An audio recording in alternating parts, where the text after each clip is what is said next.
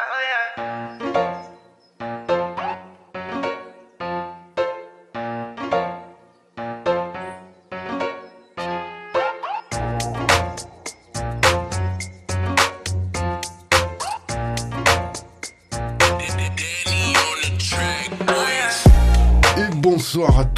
bonsoir à tous, ou plutôt bonjour si vous nous écoutez pour la rediffusion. Pourquoi est-ce que je commence par la rediffusion? Eh bien pourquoi pas, puisque cette émission des culottés pour mars 2021 est effectivement rediffusée les samedis à 13h et la première diffusion a lieu ce jeudi 4 mars à 19h. Bien évidemment, tout plein de choses diverses et variées. On aura tiens la chance d'avoir Nina Fort avec nous. Euh, bah, euh, non, je sais pas qui c'est. Alors c'est euh, pas moi qui vais vous en parler, mais plutôt euh, une de ses co-animatrices qui m'accompagneront durant toute cette heure, à savoir déjà Sarah. Bonsoir Sarah. Bonsoir. Alors qui est Nina Fort Euh, Sarah Nina Fort est une réalisatrice euh, qui est du côté de Montpellier, donc pas très loin, et aussi co-autrice euh, du manuel qui s'appelle Notre corps nous-mêmes. Elle nous, elle nous en dira plus tout à l'heure. Effectivement. Et nous sommes aussi avec Thémis. Bonjour Thémis. Bonjour Alex. Comment vas-tu? Je vais super bien. Toujours au top de ta Ah, forme. toujours au top de ma vie. Nickel, nickel. On a le droit de dire de quoi tu vas nous parler? Euh, bah, de la vie, de l'amour, de relations toxiques. Ah, voilà. enfin. Le Et triptyque ça, sacré. voilà. Et ça arrivera bien évidemment après. La voix que vous venez d'entendre, il s'agit de celle de Marion Aka. Marévol. Bonsoir Marion. Bonsoir, comment tu vas Eh Alex ben ça va très bien. Écoute, euh, j'ai envie de dire euh, tout est parfait dans ce merveilleux monde. Grâce à nos attestations, on a le droit d'être là après 19h en plus. Donc ça c'est vraiment formidable, une chance inouïe pour euh, nous. Est-ce qu'on s'écoute un petit titre ou est-ce qu'on plonge directement dans ton sujet? Ça peut être comme tu veux, comme tu veux. Bah pourquoi pas aller balancer un petit Nati Peluso avant de commencer cette chronique en forme de revue de presse. hein. J'ai pris toutes les actus qui m'ont marqué ces derniers temps. Et Nati Peluso euh, m'a marqué. Euh, bon, j'en parle un petit peu plus tout à l'heure, donc euh, je vous laisse écouter d'abord ce qu'elle fait et puis euh, on reviendra dessus. Eh bien, tout de suite, Nati Peluso pour démarrer cette émission des culottés. À tout de suite. Importa cuando me mira con esa maldad. No ves que a mí no me asusta, puedo ser injusta. Si vos me venís a buscar, sabes que no me somete a la tentación. Nadie más hace que yo sienta esta química tensión sexual.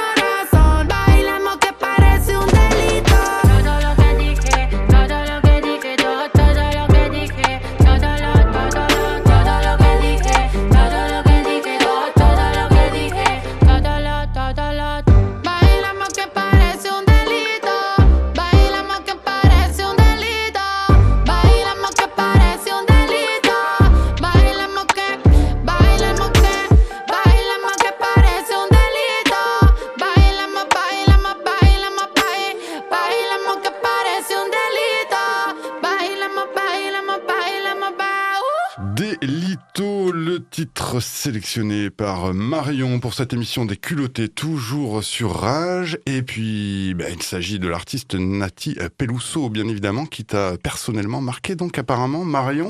Tout à fait, tout à fait. Je vais revenir dessus euh, à la fin de, de ma chronique en forme de revue de presse. Comme je disais, c'est l'actu numéro 6. Car ils peuvent nous ôter la vie, mais ils ne nous ôteront jamais notre liberté Actu et autres joyeusetés. Comme je vous disais, j'ai pris euh, plusieurs actus qui m'ont marqué ces derniers temps. Euh, alors, bien évidemment, cette actu, elle est largement influencée par les algorithmes qui essayent encore et toujours de me transformer en meuf mainstream, mais ça marche pas trop. Euh, en gros, on me propose le top tendance et je sais pas pourquoi, je vois toujours le top nul, en fait, le top de ce qu'il faut pas faire. Donc, je vais vous dire ce qui m'a marqué ces derniers temps en dehors de ces algorithmes pétés. Alors, actu numéro 1, euh, il y a une rappeuse à Montpellier qui s'appelait autrefois French Rap Queen et qui a monté une petite carrière au point qu'apparemment Booba l'a remarqué. Euh, Aujourd'hui, elle s'appelle Roca et euh, c'est une meuf que j'ai euh, pas mal portée parce que euh, j'aimais bien, enfin moi tu sais j'aime bien toujours voir ces meufs là, euh, des gros culs dans les clips, euh, le fait qu'elles soient dans cet empowerment et je trouve que c'est une vision du féminin qui existe donc elle vaut quelque chose et je trouvais que c'était difficile pour ce genre de fille de se faire une place un peu comme Lisa Monet dont je parlais la dernière fois.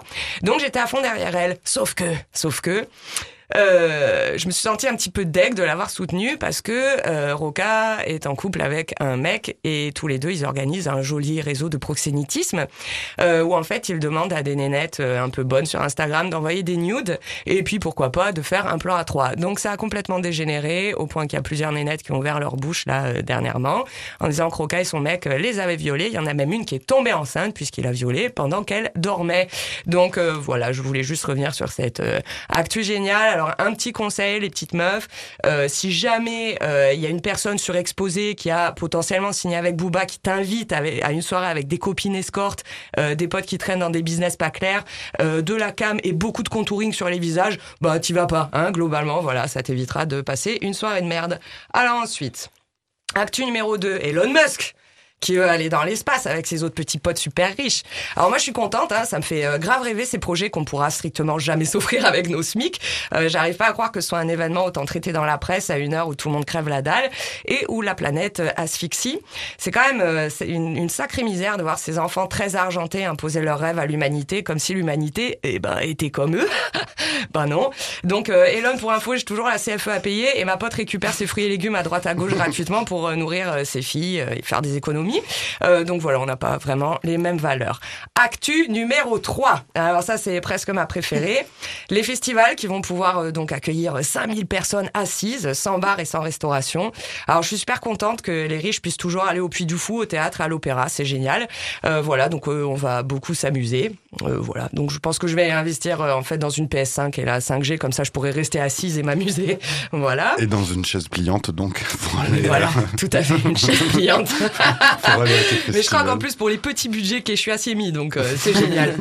Alors, actu numéro 4, le rap c'est pas pour les meufs. Oh là là, j'avais trop envie d'en parler. Alors ça c'est un petit peu euh, ma bulle d'air en ce moment, donc pour expliquer euh, à nos auditeurs, les culottés euh, d'Astorm et Paloma se sont associés pour développer un atelier euh, il y a deux ans euh, qui s'appelle le rap c'est pas pour les meufs. Donc en gros on va dans des classes du collège et des lycées euh, pour euh, essayer de remuer un petit peu des problématiques autour du sexisme, des stéréotypes de genre et tout ça. Et euh, ben moi ça me nourrit parce que j'avais pas vu d'ado et de jeune depuis très longtemps en réalité comme j'ai pas d'enfant moi-même c'est vrai que c'est une- vieille, ça y est. complet et surtout ben ça m'a vachement enrichi et ça m'a fait renouer avec le fait que il y a des tas d'oreilles très grandes ouvertes euh, devant nous et euh, c'est important d'aller parler à ces personnes parce que finalement on décloisonne vachement mieux avec des enfants euh, qu'avec des gens de notre âge hein donc euh, moi ça me nourrit beaucoup Euh, merci aux ados d'exister merci aux assos d'exister aussi parce que euh, je sais pas si euh, les auditeurs se rendent compte mais c'est vrai que traînant dans le milieu associatif je vois beaucoup de gens qui euh, se bougent beaucoup euh, pour maintenir un lien social qu'on ne peut plus nouer autour des cafés et de la fête. Euh, donc euh, voilà, merci. euh, le rap c'est pas pour les meufs. Merci d'aller désamorcer des choses qui sont désamorçables en un rien de temps. Il suffit de considérer l'autre et on a des résultats assez spectaculaires. Donc merci à tous héros invisibles aux yeux des ignorants. On vous voit et on vous aime. Voilà. Actu numéro 5. Alors, euh, j'ai regardé sur Netflix un programme qui s'appelle Survivre à la mort. Alors j'aime bien cette euh, phrase poétique euh, pour les plus pointus. En fait, c'est du langage des oiseaux. Mais euh, j'aime bien de penser que la mort, euh, c'est l'âme qui est or. Et justement, cette mer- merveilleuse série sur Netflix euh, raconte sous la forme d'un docu-série les expériences de mort imminente euh, d'un point de vue scientifique cette fois. Donc en fait, les scientifiques sont aperçus que certaines personnes déclarées mortes physiquement sont en capacité de raconter exactement ce qu'il se trouvait autour d'elles au moment où elles se faisaient opérer, où leur corps a lâché, etc. Euh, mais vraiment de façon extrêmement précise. Donc les scientifiques se posent la question de la conscience. Est-ce que la conscience est foncièrement dépendante du cerveau, des organes, du corps Allez voir ça absolument. Surtout les personnes qui sont euh, dans une période de désespoir intense, étant donné que les deuils en ce moment bah, se passent solo chez toi, hein, c'est on adore. Euh, donc ça, ça redonne un petit coup de peps et euh, surtout euh, ça te fait prendre conscience que l'imperceptible est parfois beaucoup plus intéressant et beaucoup plus riche que cette dimension morte. Alors, actu numéro 6. On dirait passe-partout. Je suis très en forme, c'est le magnésium. On va bicrave du magnésium. Alors, une star est née, Nati Peluso, donc Ah. euh, 26 ans, originaire de, originaire pardon de Buenos Aires et émigrée à 10 ans en Espagne. Alors cette fille, pourquoi j'en parle? Parce que elle a émergé, enfin en tout cas à ma connaissance, euh, dans Colors, euh, ce format que vous connaissez sur YouTube. Donc elle avait déjà fait un truc qui s'appelait Sana Sana, enfin un morceau euh, hip-hop qui était génial. Et là, elle est revenue à Colors pour faire un truc dans la plus pure tradition flamenca. Donc elle danse, elle a une espèce de body en, en velours violet dégueulasse et euh, des grandes extensions qui lui tombent jusqu'aux genoux. Et euh, elle est assez impressionnante à regarder. C'est vraiment une artiste totale. Euh, J'aime beaucoup ce qu'elle est en train de faire parce que finalement, elle propose une pop désenclavée des standards, voilà, que, enfin, de tout ce qu'on entend aujourd'hui.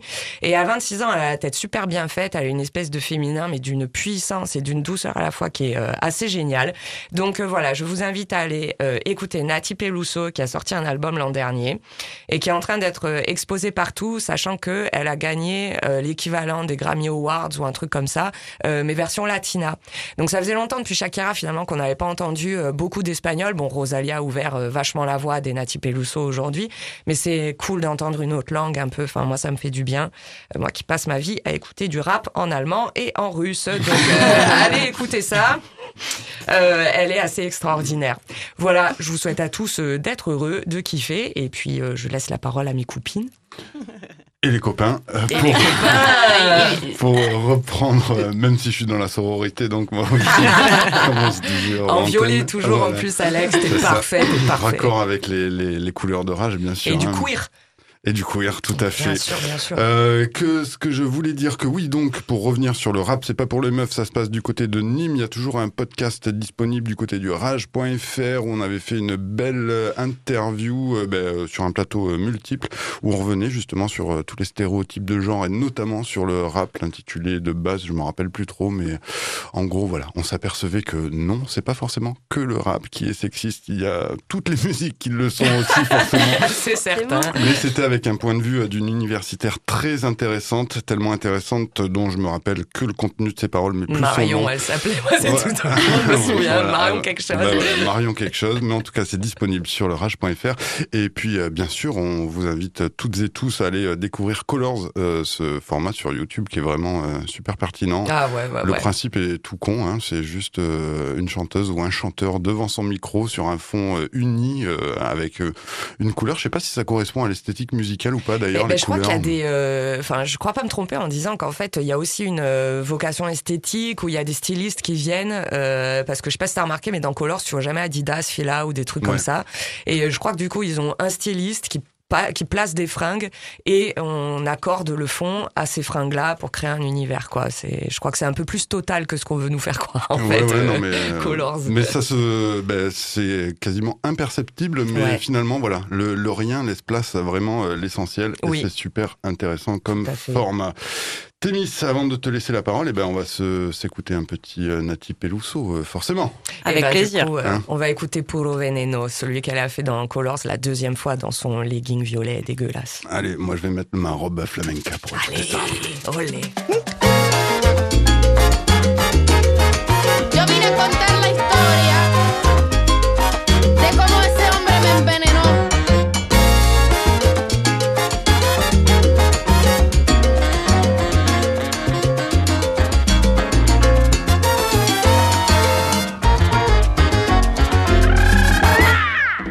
Malos deseos,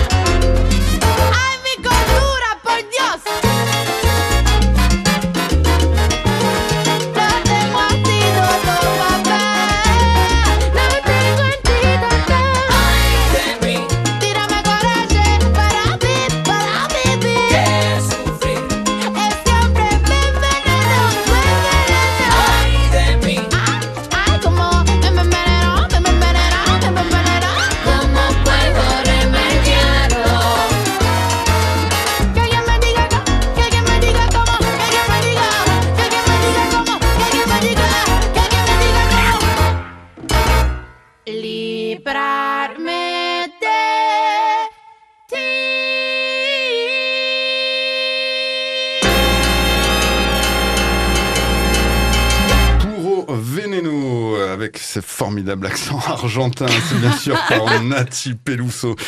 Dans les culottés sur H, toujours, oui, et on poursuit eh bien notre euh, exploration de cette grande aventure qu'est l'être humain avec euh, Thémis euh, pour nous parler de suspense juste après ce petit jingle. Dans mon monde à moi, il y a que des poneys. Ils mangent des arcs-en-ciel et ils font des caca papillons. Bon, pour ce mois de mars, j'avais une grande ambition de faire une chronique hyper actuelle, hyper renseignée, hyper intelligente, bref, hyper méga giga bien. Mais euh, comme depuis bientôt deux mois, j'ai développé un espèce de trouble de l'anxiété généralisée dès qu'il s'agit des informations liées au Covid, à la pédocriminalité ou encore à la corruption des politiques, ça va être compliqué. Par exemple, j'ai pas trop envie de vous parler de Castex, qui affirme que, je cite, les semaines qui arrivent vont être difficiles. Mm. Histoire qu'on confonde pas trop avec les dernières semaines, voire les derniers mois, qui sont un océan de bonheur dans lequel on se prélasse comme de vieilles feignasses en vacances.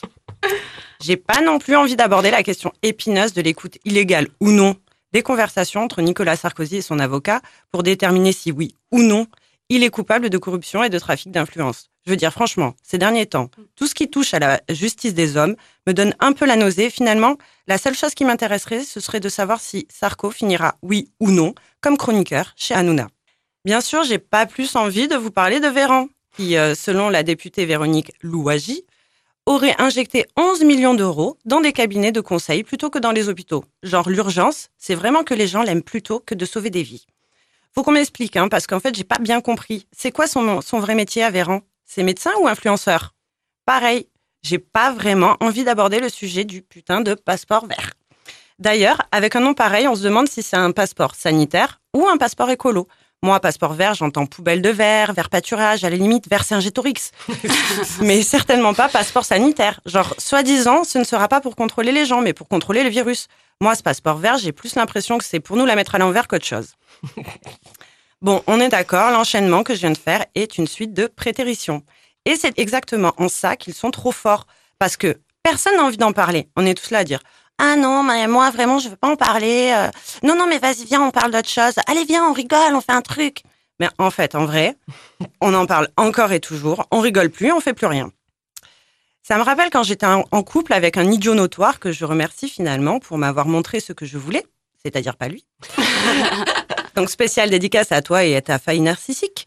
Et que mon amie Sophie m'alertait à son sujet en me disant que j'étais dans une relation toxique. Et pour preuve, disait-elle, il se débrouille toujours pour être omniprésent, même quand il est absent, notamment en faisant parler de lui, quitte à ce que ce soit en mal pourvu qu'on parle de lui. Et je me souviens à l'époque, hein, Sophie m'avait vachement coachée.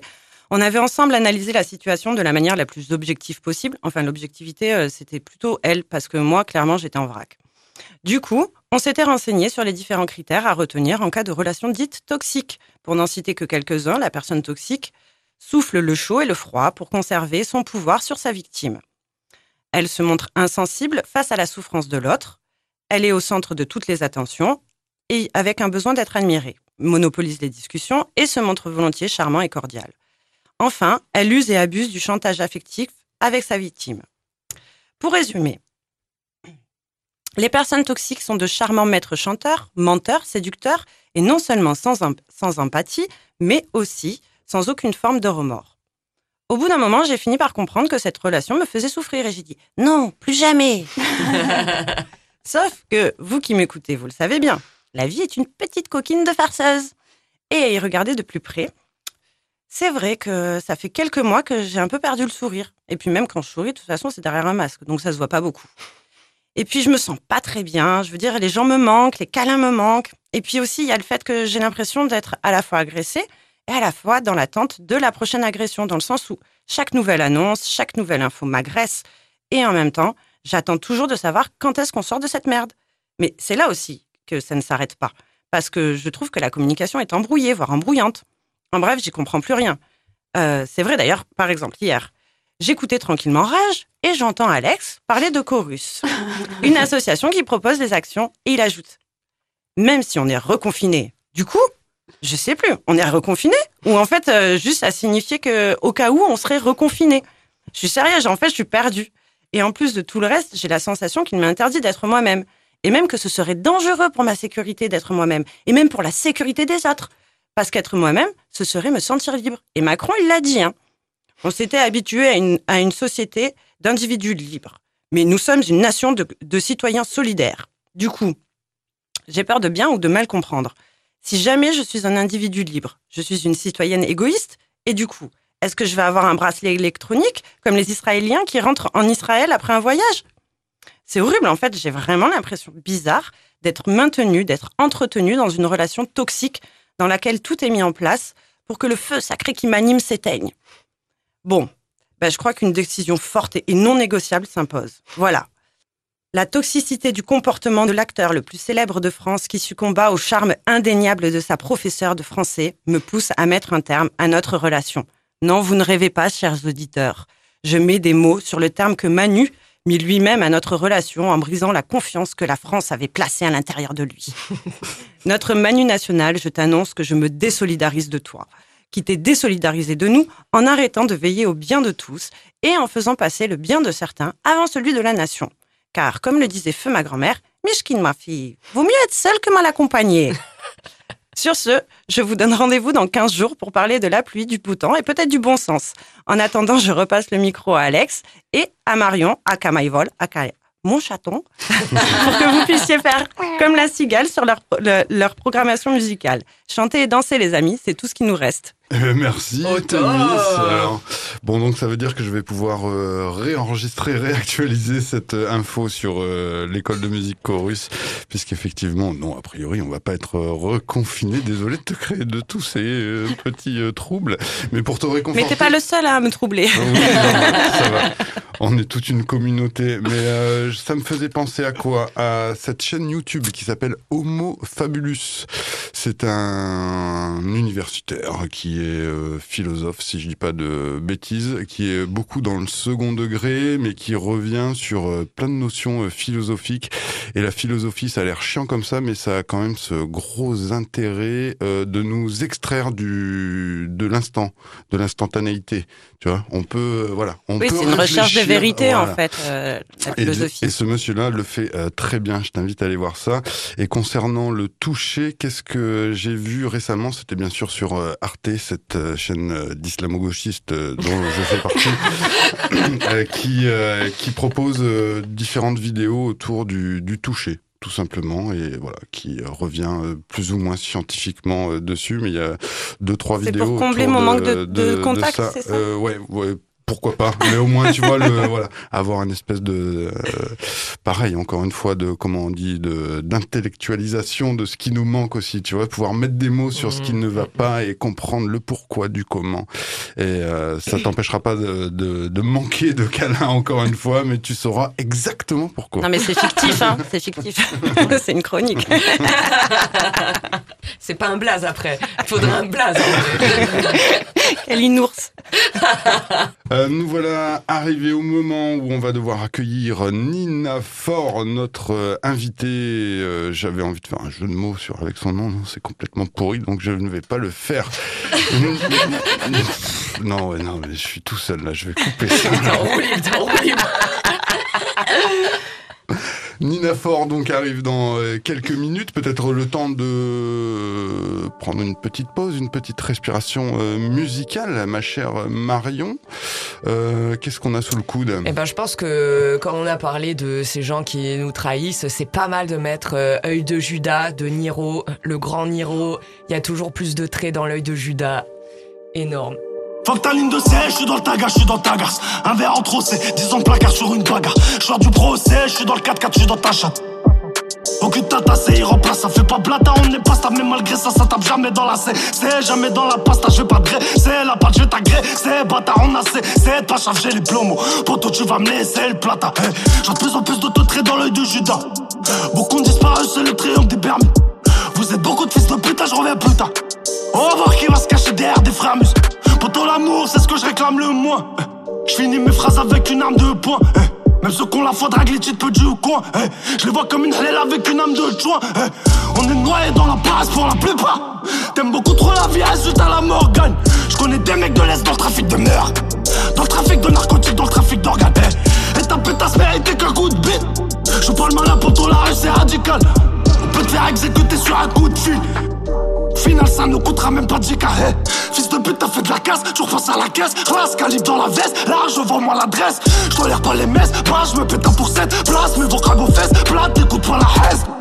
Arrêtez de me déjà connu, jamais rasé les murs en maison d'arrêt. Maintenant je me tiens à carreau, j'ai plus rien à déclarer. Ils sont contre ils veulent que tous mes plans soient contre carré. Gros, j'ai ramé contre vents et jamais je m'arrête. Je tolère pas la défaite, je suis trop paro, je suis trop marocain. Tu nous vois taper des barres, tu nous as pris pour des tames. En bas de chez ta pute, on t'attendra avec les éteints. Viens pas me sourire comme un frérot, t'es oppressé par le seum. Mais c'est pas de ma faute si t'es introduit que t'es paresseux. Les fils de pute comme toi, on les connaît, on les laisse parler seuls. On commence par les grands-mères, on finira par les sœurs. Eh, elle a mis du creux, mais elle verra pas mes sous. Même s'il y a du sourd caché dans son tiramisu. À défaut de la ta, t'as ressenti la rissou. T'es juste un détail, un petit problème à résoudre. À vouloir l'unité, je me suis cassé la voix. La violence et la race sont très révélatoire. Ouais, la rue c'est rasoir, je l'ai dit, mais t'es mal. Foi, qui t'a dit que la fin des affaires c'était à toi? Eh Qui c'est qui a dit que la part était à toi? Raconte-moi. Ouais. Qui c'est qui a dit que c'était à toi?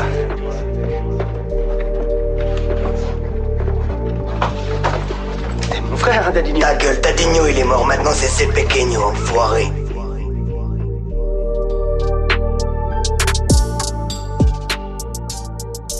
Niro avec œil de Judas dans les culottés, toujours sur Rage. Place maintenant à l'invité du jour. Il s'agit de Nina Fort. On démarre juste après cette petite musique avec Sarah qui l'accueille.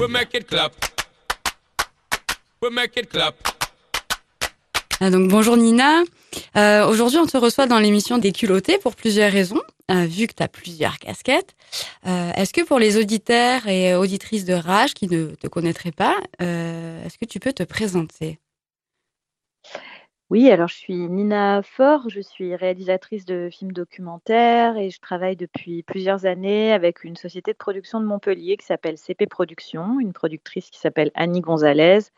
Et donc, pour, euh, avec cette équipe, euh, je, travaille là sur un film sur le plaisir féminin et je suis aussi co-autrice d'un manuel de santé féministe euh, qui s'appelle Notre corps nous-mêmes, qu'on a actualisé et publié, republié euh, en 2020. Oui, tout à fait. On, on fête les un an hein, de l'apparition du, du, livre Notre corps euh, nous-mêmes aux éditions Hors d'atteinte, euh, collection Fait et Idées. Euh, donc tu disais c'est un manuel de santé euh, féministe. Euh, tu en es co-autrice. Est-ce que tu peux nous dire avec qui il s'est réalisé et raconter un peu comment est née l'idée de, de, ce projet et de réactualisation d'un vieux, d'un vieux bouquin? Oui, ça, ça fait partie des, des livres qui euh, peuvent euh, tomber, enfin qui ont pu tomber dans l'oubli euh, pendant une période, puisque la première édition française du livre a été publiée donc chez Albin Michel en 1977, et cette adaptation française venait déjà donc originellement du livre Our Bodies Ourselves, donc notre corps nous-mêmes en anglais, paru aux États-Unis et écrit par le collectif de Boston pour la santé des femmes.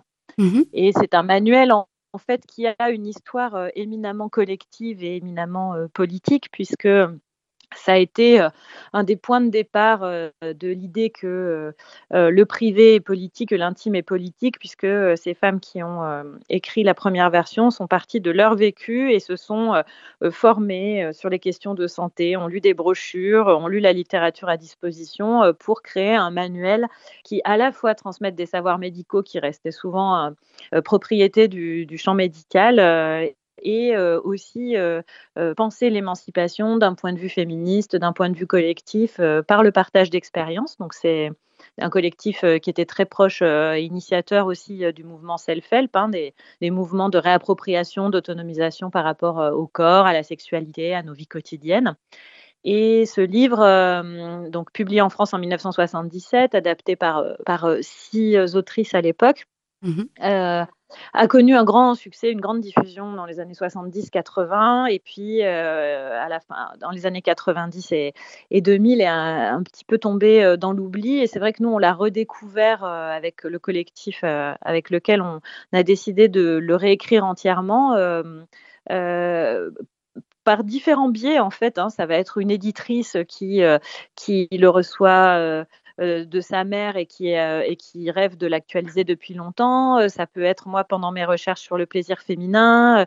ça peut être des autrices qui, des journalistes qui sont en train de travailler sur les questions de genre pour, pour, pour la revue Z et qui en entendent parler ou sur des questions. Enfin, et donc, euh, et donc on s'est euh, retrouvé autour de l'envie, euh, donc avec huit co-autrices et une éditrice, de vraiment repartir de feuilles blanches, mais en gardant cette méthode de transmission de savoir sur le corps basée sur l'expérience. Et donc voilà, on l'a on l'a coécrit avec Mathilde Bléza, Naïke Deken, Mounia Elkotni, Nati Fofana, Nana Kinski, Hélène de Gainsbourg, Yelena Perret, moi-même et euh, donc euh, l'éditrice Marie Herman. Est-ce que euh, Nina, par rapport à, à l'édition et du coup la réédition finalement de, de, ce livre ou la mise à jour euh, pour, pour essayer d'être le plus précis possible, on, a le droit de faire un lien entre les, les époques justement euh, aujourd'hui où, on se réempare de, ce sujet-là et euh, l'époque à laquelle il a été aussi euh, édité, si je dis pas de bêtises, donc début des années 70 aux États-Unis où Dans Mhm. mon imaginaire, en tout cas, c'est un peu euh, le moment euh, Woodstock, euh, anti-guerre du Vietnam, euh, libérons-nous euh, farouchement de, de tout. Est-ce qu'il y y a des liens à faire entre cette époque-là et la, et la nôtre? Alors les liens, je pense qu'ils existent avec euh, avec le, le mouvement féministe, hein, parce que en fait, on, on- le parfois on, l'oublie un peu, mais dans les années euh, 60 et 70 euh, aux États-Unis, euh, il y a il y a quand même euh, des, un élan féministe très fort et des ponts très forts avec la France où euh, euh, il va y avoir par la suite euh, les luttes pour le droit à l'avortement et la contraception. Et effectivement, on est dans une époque, euh, euh, nous 40 ans plus tard, où euh, euh, il y a euh, des, c'est comme si on reprenait les chantiers euh, des années 70 là où ils avaient été laissés. euh, euh, cette idée que euh, on promettait une libération sexuelle, qu'une libération sexuelle avait été promise euh, dans les années 70 et euh, que notre génération là euh, euh, se rend compte à quel point cette libération sexuelle euh, était celle des hommes et comment euh, euh, comment euh, euh, les femmes, euh, les personnes trans, euh, les personnes non binaires euh, ne se sont pas senties euh, ou n'en bénéficiaient pas dans les mêmes mesures. Et donc, euh, je pense que l'histoire de ce livre-là est très liée au mouvement féministe, en fait. Et que nous, notre intérêt euh, à reproduire des savoirs féministes sur le corps, la sexualité, euh, vient aussi d'une époque qui est en grand mouvement, en grand bouleversement sur ces terrains-là. Par exemple, dans les années 70, euh, la question des violences médicales et plus particu- particulièrement les violences gynécologiques, obstétricales, euh, elles, elles n'existaient pas vraiment. Euh, là, depuis quelques années, on le sait, hein, ce sujet émerge. Euh, et dans, est-ce que selon toi, ça passe aussi par, enfin, la dénonciation et le fait de se réapproprier aussi sa santé et son corps ça passe par justement des bouquins comme ça où on peut trouver aussi des, des, planches anatomiques de ce que j'ai feuilleté du livre? Alors, euh, en fait, je ne sais pas si on peut dire euh, bizarrement hein, que euh, la dénonciation des violences gynécologiques et obstétricales, par exemple, n'existait pas dans les années 70. En fait, c'était ce mot-là qui a surgi dans le débat public et qu'on connaît bien, nous, hein, puisque toi et moi, on s'est aussi rencontrés sur ce terrain de lutte-là. Effectivement, tu as complètement raison de dire que le mot violence gynécologique n'était pas passé dans le débat public. Mhm. Euh, mais par contre, c'est vrai que quand on regarde le livre des années 70, elle dénonce euh, déjà euh, la mainmise du, du, du corps médical euh, sur euh, les savoirs sur le corps féminin, la désappropriation. Elle dénonce aussi des formes de violence. Et ce que j'ai l'impression, c'est, hum, et je suis pas la seule, hein, c'est la réflexion qu'on a menée avec les autres autrices, c'est qu'on ne leur a pas laissé nous transmettre l'histoire et les conclusions qu'elles avaient, c'est-à-dire qu'il y a une reprise en main de tous ces manuels, de tous ces savoirs dans les années 80 et 90, où euh, est revenu euh, euh, le, point de vue surplombant en fait euh, médical euh, euh, sur le corps, euh, sur le corps, sur euh, la reproduction. On le voit sur, en fait, pour, le, pour le schématiser, parce que c'est plus clair à comprendre comme ça, mais dans les années 70, on va avoir euh, des groupes euh, de femmes aidées par des médecins qui font des avortements clandestins, qui inventent des systèmes pour, pour, pour pouvoir avorter soi-même à la maison, euh, pour se réapproprier totalement euh, le contrôle de la natalité. euh, Enfin, elles inventaient des, des, petites pompettes à utérus qu'elles qu étaient euh, capables d'introduire elles-mêmes euh, à travers le col pour aspirer leurs règles et pour être sûr qu'il n'y ait, ait, pas de... Enfin, de, c'était des, avortements manuels qu'elles étaient en mesure de faire. Et avec, en fait, finalement euh, l'arrivée des lois sur l'avortement et la contraception, on a quelque part retransféré ce pouvoir au monde médical. Et, ces expériences-là, qui à mon avis étaient très riches, ont été un peu, euh, ont perdu euh, de leur force. Il y a eu de l'épuisement aussi. Euh, et là, on les redécouvre aujourd'hui parce qu'on se rend compte que la logique, qui, enfin, que c'est que, que, le problème, c'est aussi le rapport de pouvoir, c'est de ne pas pouvoir décider pour soi-même et de transférer à, un corps médical, en plus, qui est souvent appartenant à une classe euh, dominante, euh, tu vois, le, le, les médecins, mmh. le, le, voilà, le corps médical qui va, euh, qui va décider des conditions alors d'accouchement, des conditions de santé des femmes. Et, euh, et, donc oui, nous, avec des outils, avec euh, la reprise de ces, de ces, de ces ateliers de self-help, passant beaucoup par la parole, mais aussi par le partage de connaissances, par des schémas anatomiques, par savoir faire une, une palpation euh, des seins pour pour identifier s'il y a des grosseurs, par savoir se poser soi-même un spéculum, par exemple, pour pouvoir regarder son col, euh, oser euh, observer sa vulve, euh, mais aussi pouvoir parler de nos doutes sur la sexualité. ou de nos découvertes de différentes façons d'avoir du plaisir ou de remettre, en cause des schémas sexuels. Enfin, il y a énormément de choses dans le livre qui vont dans un sens de remise en question d'un pouvoir extérieur sur nos corps, en fait. Et c'est passé aussi la réalisation de, ce manuel par par des témoignages. du coup, moi, j'avais vraiment une question. C'est en fait Qu'est-ce qu'elle t'a apporté euh, l'écriture de ce manuel, que ce soit à travers euh, les lectures que tu as pu faire ou les rencontres et euh, les, témoignages que tu as pu recevoir? Alors sur le manuel, c'est vrai qu'on a, on a, on a travaillé à partir de la parole collective on a mené des groupes de parole. Alors d'abord entre nous, les co-autrices, hein, chaque chapitre a eu euh, son lot de discussions sur nos différents vécus. Et on a un collectif qui est déjà assez varié en termes d'âge, euh, euh, d'orientation sexuelle, d'origine et d'origine sociale. Enfin, du coup, déjà entre nous, on avait une multiplicité de, de points de vue. et on est ensuite allé parler avec donc plus de 400 personnes, des femmes cisgenres, euh, des hommes trans, des femmes trans et des personnes non binaires. Et, euh, en fait, euh, ce que ça m'a apporté moi, mais je pense que je, c'est, déjà ce, cette prise de conscience d'une communauté d'oppression qui va très loin en fait, c'est-à-dire euh, à quel point même avec des vécus sociaux euh, très différents, euh, en fait on a grandi avec l'apprentissage de la honte et du dégoût ou du déni de, notre propre corps, quoi. Euh, comment euh, finalement on a une expérience commune qui est, euh, est l'expérience d'être un corps dominé par la société patriarcale. Et ça, et ça, ça, ça, ça c'était hyper, hyper à la fois violent, mais aussi, enfin fort d'arriver à, à, voir à quel point il y a cette communauté de vécu, mais aussi comment des personnes très très différentes mettent en place des choses chacune euh, dans leur quotidien pour, euh, bah pour euh, survivre, mais pour se battre, pour inventer d'autres choses, et, ne serait-ce qu'en parler, se moquer, en rire, être ensemble, ne, pas, ne, pas accepter finalement le monde tel qu'on nous l'a présenté, tel qu'on nous l'a raconté. Et je crois que si, je devais retenir un point de ce que m'a apporté ce livre, c'est ce sentiment de de force qui vient du fait d'être en groupe, parce qu'on est ensemble capable de réécrire l'histoire d'une autre façon et l'histoire de notre façon, ce qui n'a pas encore été fait. Et pour moi, c'est comme un refuge, en fait, tous ces témoignages. C'est l'endroit où je sais que je peux aller quand je commence à douter ou quand on me dit que j'ai tort, que je suis folle et que je n'ai pas raison.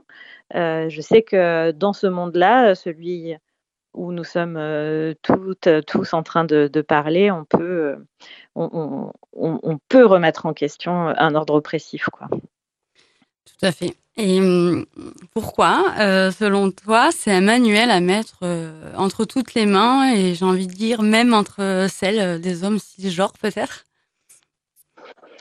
Ouais, bah pour moi c'est bah, parce que déjà euh, ils vont apprendre des choses, hein, les hommes euh, qui vont euh, lire ce livre. que nous déjà on en a, on en apprend beaucoup, des choses pratiques, mais aussi peut-être une prise de conscience de, de ce que la société leur apprend à faire euh, et comment la société euh, leur apprend à opprimer aussi. Hein. Je pense que c'est des mécanismes sociaux euh, qui nous dépassent les, uns et les autres et qu'il y a des choses à déconstruire par rapport à ça et que je pense qu'on déconstruit beaucoup en écoutant et paradoxalement peut-être en, laissant la place, en apprenant à, ouais, vraiment à, écouter ce que ces personnes-là ont à dire, ce que ces femmes ont à dire, ce que ces personnes trans ont à dire. Et, euh, et voilà, Bon, ça, reste un livre, euh, à mon avis, à destination en priorité euh, des publics, des publics. Enfin voilà, l'histoire du livre à la base, c'est qu'il a écrit par les femmes pour les femmes, avec une définition sociale hein, du mot femme. voilà, toute personne qui a un vécu social de femme, mais parce que parce qu'en fait, je crois que aussi au niveau à un niveau politique, l'important c'est d'être forte ensemble et et peut-être euh, ouais, de gagner du terrain. Et peut-être euh, effectivement l'enjeu pour les hommes euh, cisgenres, pour le coup, là, ce serait d'écouter et d'en laisser et de laisser, de laisser avancer ces terrains-là socialement. Justement, tu, tu, parles un peu de combat. Hein. Euh, on est au mois de mars. Qui dit mois de mars dit printemps, mais surtout la journée internationale de lutte pour les droits des femmes. Euh, bah, comment se traduit pour toi aujourd'hui cette lutte pour les droits des femmes et, et, quels sont les combats encore à mener selon toi? On n'a pas, on n'a pas trois heures. Hein, attention à ta oui. réponse. Hein. Parce que des combats, je crois qu'il y en a encore beaucoup, mais. En deux mots, euh, non, mais je veux dire, tout est à faire en fait. Euh, on est dans un monde euh, dominé par les hommes euh, et il faut abattre ce pouvoir-là. Je ne sais pas. Euh, en plus, c'est un, un combat qui dépasse complètement le, enfin, la, question du patriarcat, puisque le, le patriarcat, le capitalisme et l'oppression raciste sont complètement liés et imbriqués. et donc voilà, je pense que je pense que on n'a plus qu'à abolir le, cap le, le, capitalisme, le patriarcat et les systèmes racistes et coloniaux. S'il faut que je réponde en moins de trois heures, je dirais ça. Et euh, allez, parce qu'on a encore un peu de temps, un tout petit peu de temps, euh, parce que je te demandais comment ça se traduit un peu pour toi cette euh, cette lutte euh, à ton échelle. Euh, je pensais notamment en fait euh, ben, au documentaire que tu peux réaliser, hein, parce qu'on a, on, tu l'as dit mm. en début d'interview que tu étais réalisatrice. du coup, ben, voilà, quels sont un peu les projets qui sont en cours pour toi alors là, je suis en montage euh, de mon documentaire, donc Le plaisir féminin, qui a suivi l'actualisation du livre, dans lequel euh, ben, finalement j'ai aussi euh, pu filmer toutes ces étapes là qui durent depuis plusieurs années, à la fois de ressurgissement d'un nouveau mouvement féministe dont, on fait la chronique de l'intérieur parce qu'on y participe et que et qu'on a envie de, de, de, de, garder trace de cette époque parce que on a aussi constaté qu'il y avait peu finalement d'archives vidéo des années 70 et de tout ce qui a pu se passer à cette époque-là, notamment sur les questions de sexualité. Enfin, très peu de, de traces des discussions collectives euh, sur la sexualité qui ont eu lieu à l'époque. Et, et, donc, euh, voilà, c'est un film qui fait la chronique du mouvement en cours, euh, qui en crée des, des, des, archives pour le futur et puis qui, euh, et puis qui, et, qui, qui, se débrouille pour essayer d'abolir le patriarcat pour de bon. Donc, normalement, déjà, si ça s'est fait quand on aura fini le film, ce sera, ce sera déjà pas mal. Et donc, donc voilà, pour l'instant, je suis là, je suis là-dessus. Euh, ça peut prendre encore quelques mois, mais normalement, euh, normalement, voilà, d'ici la fin de l'année, euh, j'espère qu'on aura réussi à abolir le patriarcat. Ouais. J'ai enthousiaste. en tout cas, j'espère que le documentaire sortira d'ici la fin de l'année. Je suis un peu plus pessimiste que toi sur l'abolition totale du patriarcat. voilà. Et, et, du coup, s'il est, euh, s'il est, s'il est monté, euh, on, on, pourrait le voir dans des, dans des salles de cinéma? Dans un monde, oui, parce qu'on aura aussi aboli le Covid. Ouais. ouais, dans l'idéal, oui. Oui, oui, c'est un film pour le cinéma. Alors, vite, euh, ouvrez les salles de cinéma. Alors après, non, mais voilà, après ça, c'est, pour l'instant, il n'est pas, il est pas fini euh, tout à fait, donc euh, pour l'instant, je peux pas, je peux pas en dire euh, trop, voilà, donc c'est un peu le teasing, mais en tout cas, en tout cas, je, je, pense que ça sera un, un bon support pour bah, se, se, faire du bien, imaginer un autre, un autre, un autre monde en fait, et puis. et puis pourquoi pas se marrer un peu aussi et, et puis se donner de la force pour les luttes à venir, parce que oui, on va en avoir besoin. Oui, et puis ce serait peut-être aussi l'occasion, on espère, euh, d'organiser des, des ciné-débats euh, du côté euh, d'ici de Nîmes autour de ces sujets. Je pense notamment euh, au sémaphore. Ouais. Hein. Mmh. Euh, bah écoute, en tout cas, bah, merci beaucoup de nous avoir accordé ton temps, ton temps qui va être précieux. Bah non, avec, avec, plaisir. Merci pour l'émission. du coup, on peut retrouver voilà notre corps nous-mêmes bah, partout hein, sur sur ouais, internet, en librairie. En librairie. On peut le commander en ligne et on peut le commander oui sur le site notrecorpsnous-mêmes.fr. On a le lien vers le site leslibraires.fr et où là, vous pouvez vous le faire livrer, vous pouvez voir dans quelle librairie il est dispo, etc. Super, hein, surtout qu'on a vu, ça y est, les, li les libraires sont, sont essentiels, sont, ouais. sont, essentiels, sont considérés comme essentiels. Donc on gagne des petits trucs, c'est bien. Bah écoute, encore merci beaucoup Nina, et puis euh, bah, au plaisir de, de, se, de se revoir. Au revoir. Oui, en vrai. En vrai, ouais, en vrai. This in my pocket, just in case a nigga talking crazy, gotta sock him. I don't have no ammo, but my gun, I got the rocket. Zoom, zoom, zoom. on my target. Know them niggas sorry. This in my pocket. Just in case a nigga talking crazy, gotta sock 'em. I don't have no ammo, but my gun, I got the rocket. Zoom, zoom, zoom. On my target, know them niggas sorry. I ain't the type of bitch to do a lot of barking. And only thing I need validated is my parking. I'm from the back street, boy, where it's very rare we linking. If you sing the wrong note, we'll put your ass in sync. Originally from Virginia, DMV, we squatting. Then I'd head up north to do my prospect parking. That's a deadly combination, it ain't safe. After dark, bring your drip round here. We gon' all turn to sharks with that fist in my pocket. Just in case a nigga talking crazy, gotta sock 'em. I don't have no ammo, but my gun, I got the rocket.